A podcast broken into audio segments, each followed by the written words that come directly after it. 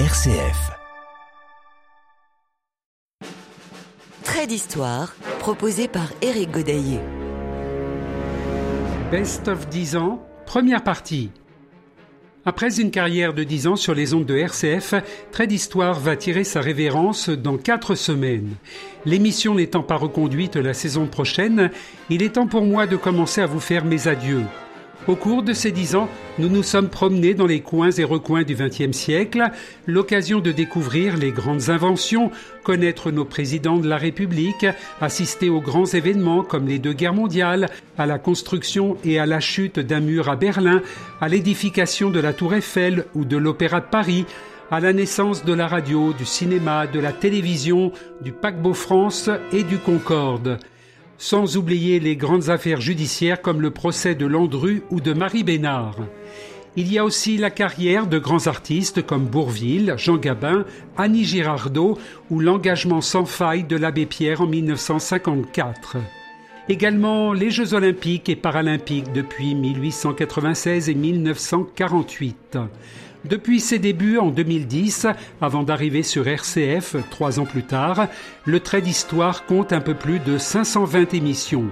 Impossible donc de citer tous les sujets abordés et difficile de faire un choix en guise de bilan.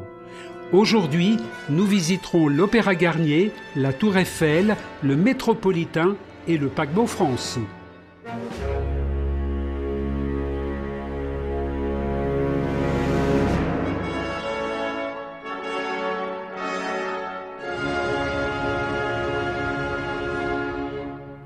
Nous sommes le 14 janvier 1858, alors que Napoléon III circule à Paris, rue Le Pelletier, là où se trouve la salle d'opéra de l'époque. Un attentat visant l'empereur est déclenché par des anarchistes italiens dirigés par Felice Orsini. Ils jettent plusieurs engins explosifs dans le cortège et la foule, provoquant la mort de huit personnes et plus de 150 blessés. Mais le couple impérial n'a pas été touché. Le lendemain de cet attentat, l'empereur décide de faire construire un nouvel opéra. Il veut que cette nouvelle salle devienne le nouveau lieu d'apparat de la haute société parisienne. Par arrêté impérial du 29 septembre 1860, Napoléon III déclare le projet comme étant d'utilité publique.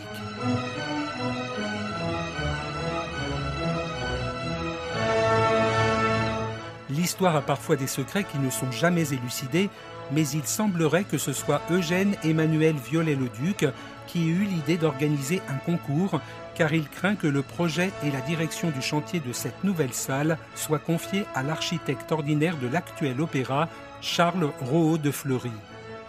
Rohaut de Fleury aurait donc été écarté par Napoléon III et surtout son épouse, l'impératrice Eugénie, afin que leur favori, Viollet-le-Duc, soit chargé de cette commande. Un second arrêté impérial du 29 décembre 1860 mentionne qu'un concours largement ouvert et international sera organisé dans l'optique de l'édification d'une académie impériale de musique et de danse, alors que l'usage voulait jusqu'à maintenant que l'on fasse appel à un architecte désigné. Pour compliquer la tâche, le baron Haussmann propose un site peu commode et mal adapté à ce type de construction.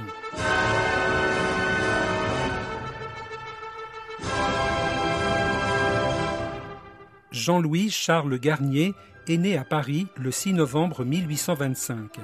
Son père, d'origine sartoise, s'est installé à Paris pour y monter une entreprise de location de voitures hippomobiles après avoir été forgeron puis carrossier charron. Charles Garnier est un jeune architecte qui n'a pas encore fait ses preuves malgré son premier Grand Prix de Rome de 1848, mais il décide de se frotter à ses confrères en participant au concours. Mais la tâche sera dure puisque 171 concurrents se présentent au concours qui provoque un réel engouement car tous les Parisiens et de nombreux provinciaux suivent de très près le déroulement de la compétition.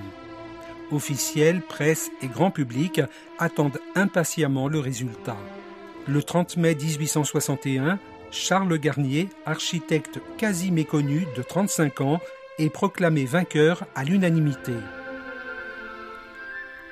Avant le début du chantier, Charles Garnier s'entoure de collaborateurs comme Victor Louvet, premier Grand Prix de Rome en 1850, qui devient son adjoint et bras droit. C'est lui qui va superviser le choix des entreprises et des différents et nombreux artistes et artisans. Peintres, sculpteurs, marbriers, staffeurs, stucateurs, mosaïstes, parqueteurs, ébénistes, ferronniers, doreurs, tapissiers et ornemanistes. Le début des travaux a lieu dès 1861 par des fouilles et des excavations destinées à la réalisation des massifs de fondation. Rapidement, les travaux doivent brusquement s'interrompre car le niveau de la nappe phréatique a été atteint. Des pompes à vapeur fonctionnant nuit et jour sont mises en place. Un cuvelage en béton de grande dimension est créé. Il sera rempli d'eau et permettra aux infrastructures de résister à la pression des eaux d'infiltration. Le sous-sol étant de qualité médiocre, ce bassin favorise une meilleure répartition des charges d'une partie des bâtiments. D'ailleurs, ce réservoir est toujours existant de nos jours afin de servir aux pompiers en cas de sinistre. L'existence de ce réservoir va donner naissance à la légende d'un lac souterrain alimenté par un cours d'eau portant le nom de Grange Batelière. Légende savamment exploitée et entretenue par Gaston Leroux dans son roman Le fantôme de l'opéra. En réalité, la rivière coule un peu plus loin.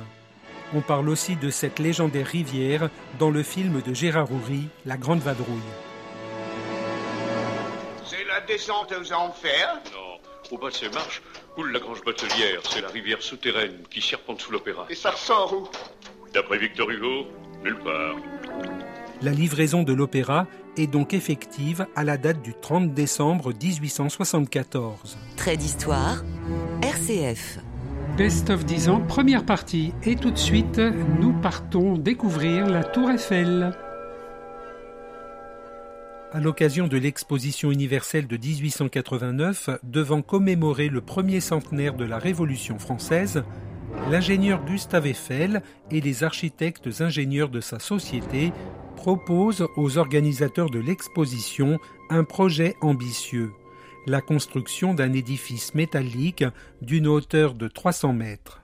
Il gagne le concours et malgré l'opposition de nombreux artistes dont Guy de Maupassant, Charles Garnier, Alexandre Dumas fils, la construction débutera à Paris sur l'esplanade du Champ de Mars en janvier 1887. Maurice Coquelin, chef du bureau d'études d'Eiffel et compagnie, et Émile Nouguier, chef du bureau des méthodes, imaginent la création d'une tour de grande hauteur qui pourrait être le symbole d'une exposition importante prévue en 1889. Le 6 juin 1884, Maurice Coquelin dessine le tout premier croquis de cette future tour qui ressemble à un grand pylône d'environ 300 mètres de hauteur formé de quatre piliers incurvés se rejoignant au sommet. Tous les 50 mètres, il est prévu que les piliers soient reliés par des plateformes métalliques horizontales, soit six étages, sommet compris.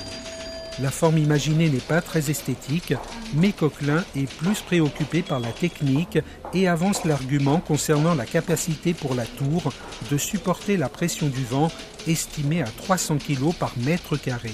Quand on revoit la tour Eiffel, c'est Paris, c'est Paris qui vous sourit.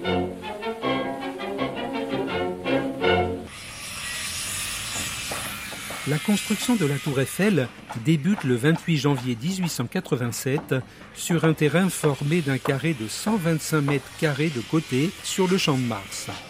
Contrairement aux idées reçues, la tour Eiffel n'a pas les pieds dans l'eau. Les travaux débutent par la construction des quatre socles en maçonnerie d'environ 1300 mètres carrés chacun. Au fond des fosses, sur le sol stable formé de sable et gravier, repose une couche de béton d'environ 2 mètres d'épaisseur, puis un ensemble de maçonnerie plus ou moins épais sur lequel seront fixés les arbalétriers. Une précision concernant les piliers nord et ouest. En raison de la proximité de la Seine et de la présence d'eau par capillarité du sol, les ouvriers travaillent dans un caisson étanche dans lequel est injecté de l'air comprimé. Ainsi, l'air expulse l'eau tandis que les ouvrages en béton et maçonnerie comblent le fond de la fosse. Le 1er juillet 1887 commence le montage des piliers.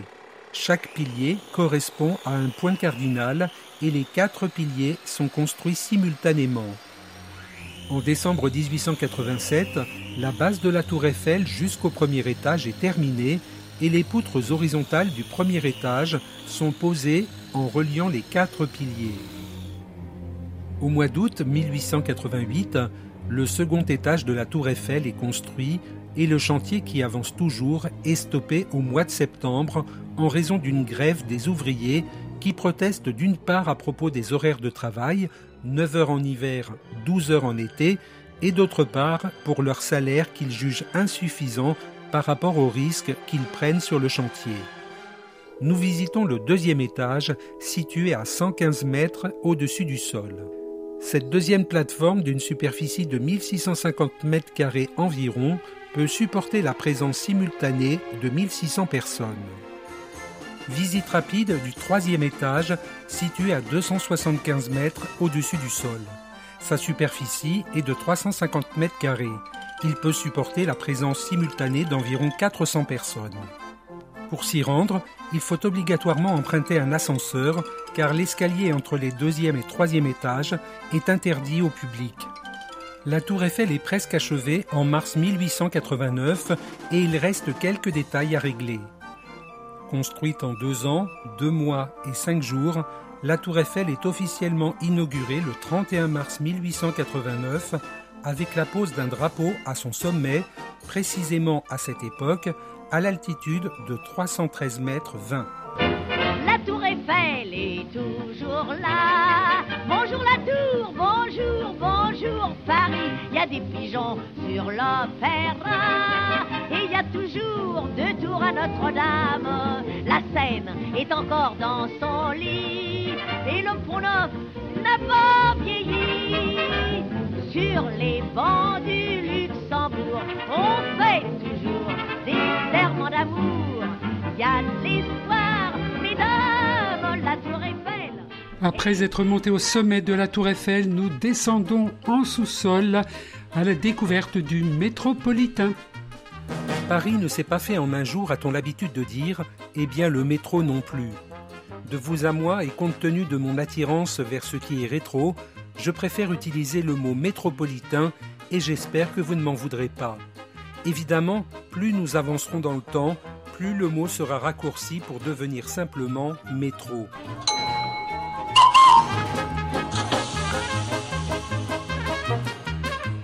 Déjà dans la seconde moitié du XIXe siècle se pose le problème de la circulation dans Paris. En 1845, la ville de Paris et les compagnies de chemin de fer envisagent d'établir un réseau de chemin de fer dans Paris. Il s'agit à l'époque de ne véhiculer que du fret.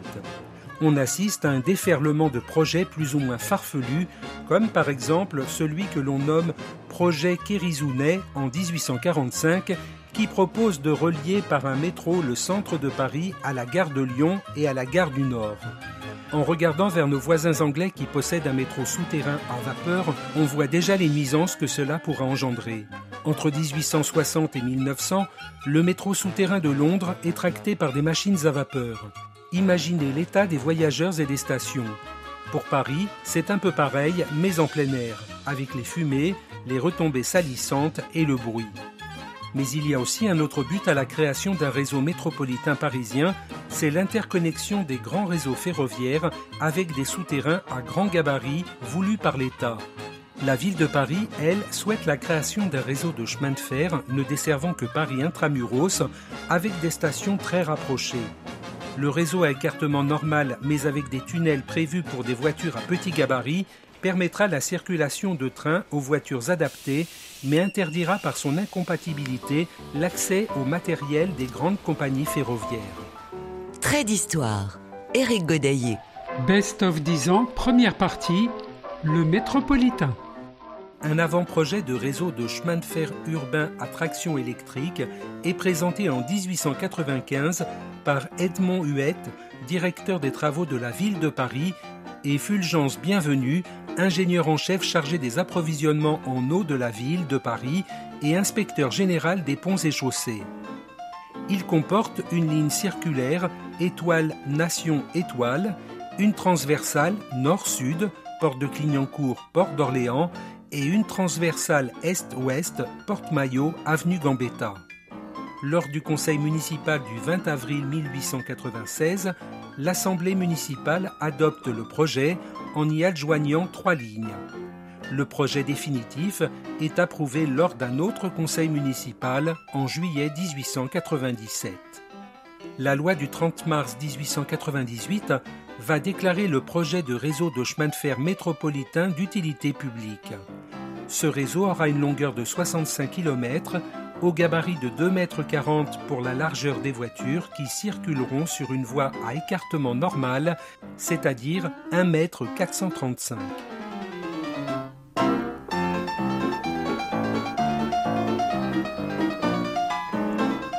La compagnie générale de traction appartenant au baron Ampin est retenue pour assurer les travaux du métropolitain. Elle s'associe avec les établissements Schneider du Creusot pour donner naissance en avril 1899 à la compagnie du chemin de fer métropolitain de Paris, en abrégé CMP, qui équipera les ouvrages de génie civil sous la haute autorité de Fulgence Bienvenue. Dans l'avenir, la CMP assurera également l'exploitation du nouveau réseau. Il est prévu que la première ligne de métro soit ouverte au public en juillet 1900 à l'occasion de l'exposition universelle. Le 4 octobre 1898, les travaux de la première ligne de métro commencent.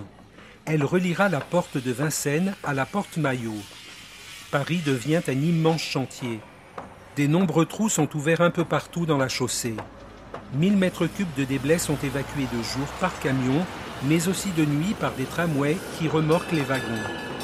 Ainsi, à la reprise du chantier le matin, le terrain est libre. On estime que la totalité de terre et des blés retirés du sous-sol parisien représente l'équivalent d'une colline de 70 mètres de haut, occupant une surface égale à celle de la place de la Concorde.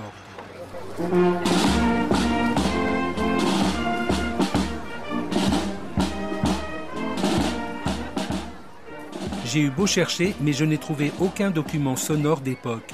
Alors, cette Marseillaise qui retentit, c'est pour l'inauguration de cette première ligne de métro qui a lieu le 19 juillet 1900. Attention, à cette époque, seules huit stations sont ouvertes car il fallait marquer le coup pour l'ouverture de l'exposition universelle parisienne de 1900. Dix autres stations sont mises en service progressivement entre le 6 août et le 1er septembre 1900. La ligne originale du terminus Porte de Vincennes à celui de la Porte Maillot comporte 18 stations. Le bilan de fréquentation enregistré en décembre 1900 est plutôt variable. L'estimation de 130 000 voyageurs par jour voudrait dire qu'environ 4 millions de voyageurs ont emprunté cette ligne depuis son inauguration. Voici un document sonore non daté dans lequel Fulgence Bienvenue se réjouit de la fréquentation de son métropolitain. Le métropolitain de Perse, dont, après bien des péripéties, le conseil municipal décida la création en 1896, fut entrepris en 1898. Il se révéla par la première ligne ouverte le 19 juillet 1900 dès les premiers jours la foule des voyageurs s'y précipita. Et elle lui est restée fidèle, attirée par les avantages de ce nouveau moyen de transport rapide. En route pour le voyage en métropolitain, et pépep, n'oubliez pas d'acheter votre ticket s'il vous plaît. 15 centimes en deuxième classe, 25 centimes en première classe. Et nous arriverons à destination.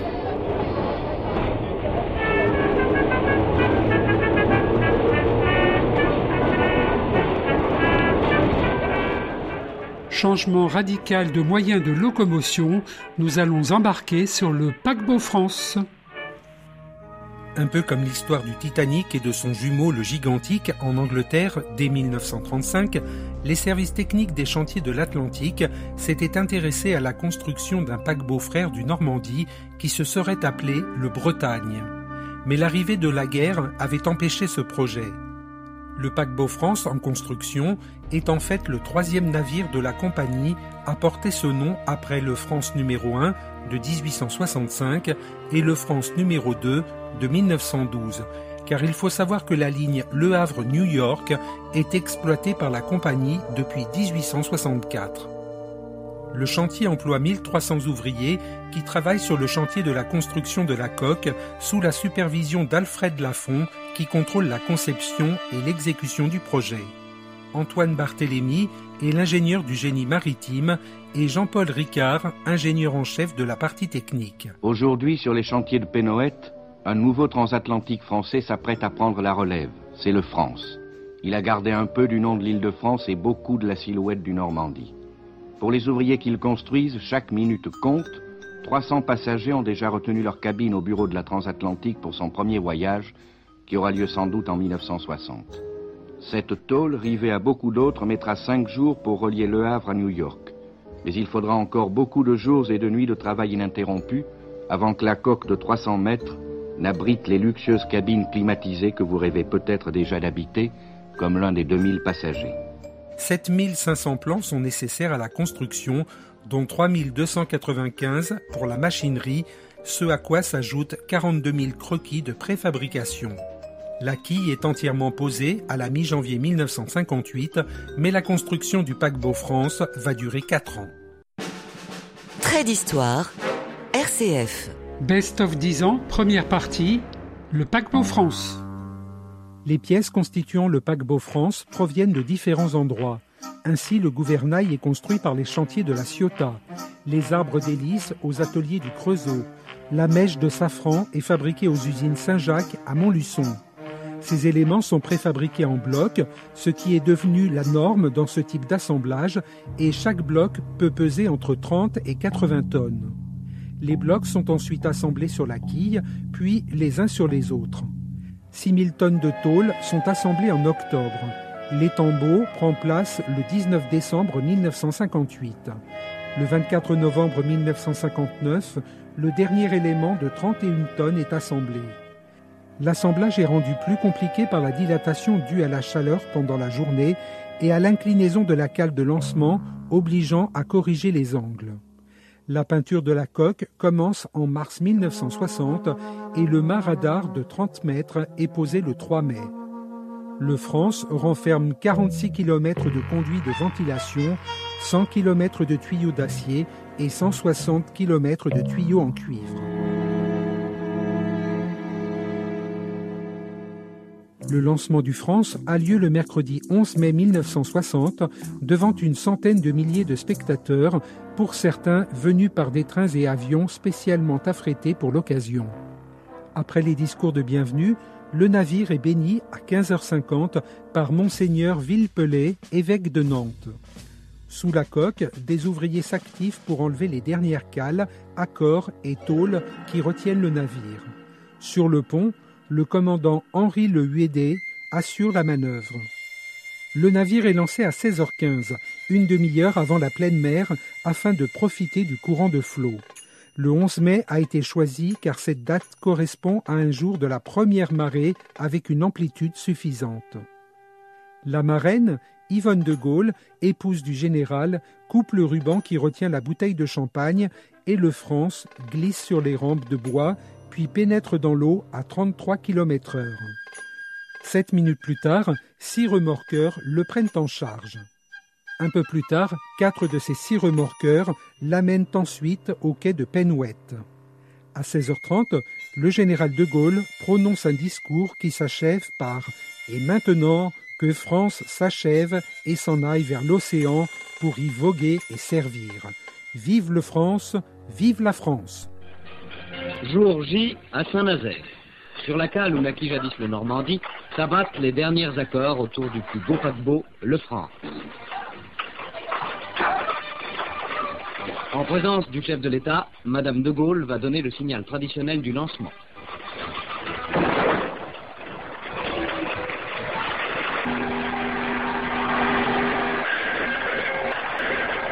Glissant à la vitesse de 35 km heure sur 40 tonnes de graisse, le super paquebot, long de 315 mètres, a pris contact avec la mer.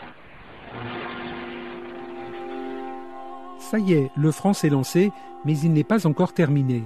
Lors des finitions sont installés divers équipements, en commençant par le gouvernail de 74 tonnes et sa mèche de 29 tonnes, ainsi que les quatre arbres d'hélice de 53 tonnes chacun. Nous sommes alors en juillet 1960. Les travaux continuent avec la création des divers espaces et des grands locaux, le cloisonnement des ponts, les installations électriques et la ventilation. La construction des cheminées s'achève le 11 mars 1961 par la pose des ailerons caractéristiques. Ces ailerons sont conçus pour éviter que la fumée ne se rabatte sur le pont. L'autre solution pour éviter les retombées de suie consistait à avoir des cheminées cylindriques, hautes et étroites, ce qui ne correspondait pas avec l'esthétique du France. Les ailerons ont été conçus pour évacuer la fumée par les côtés et ont été testés en soufflerie à Poitiers.